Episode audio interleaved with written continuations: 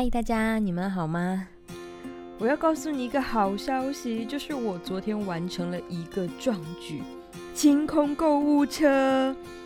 那中秋长假呢，说到就到，商家其实早在一个多月前呢，就已经开始了疯狂的促销。于是我每天都会不断的收到各种的促销利诱的好消息，其实呢就是骚扰啦。因为有很多甚至是我从来没有买过的店家。那这时候呢，我通常都会随手打开几个购物常用的 App，然后看看又是哪一些同类的店家可能出卖了我的个人资料。本来我是要做福尔摩斯的，但是呢，你知道的，我最终点击开的是每一个 App 的购物车，看看还有哪些是漏网之鱼。然后呢，嗯，就是按下付款，而且我发现呢。呃，我越是有着精于收纳的高超技巧，我的东西其实就会越买越多。我还会很骄傲的跟朋友炫耀说，我又买到了多么好用的收纳工具，来搞定我的无数的东西。事情呢，就终于在昨天得到了终结，因为我忽然间发现，连那个收纳力惊人的整理架，竟然它都被塞满了。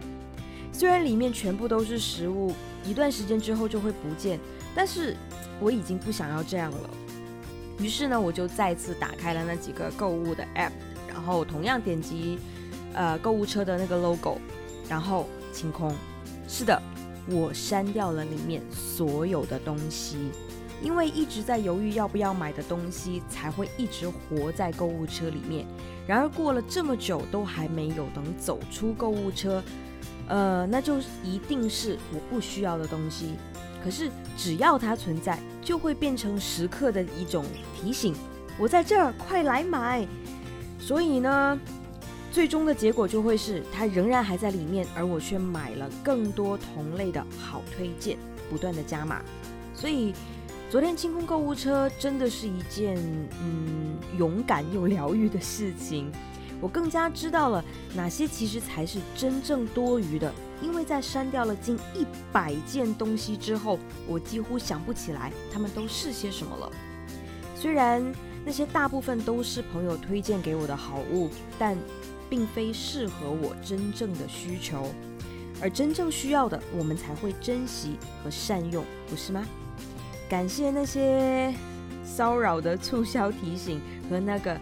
快要爆掉的整理架，因为我终于又过上了我想要的无欲无求的好生活。也希望你可以经历到简单的美好，那就祝福你平安喜乐。我们下次见。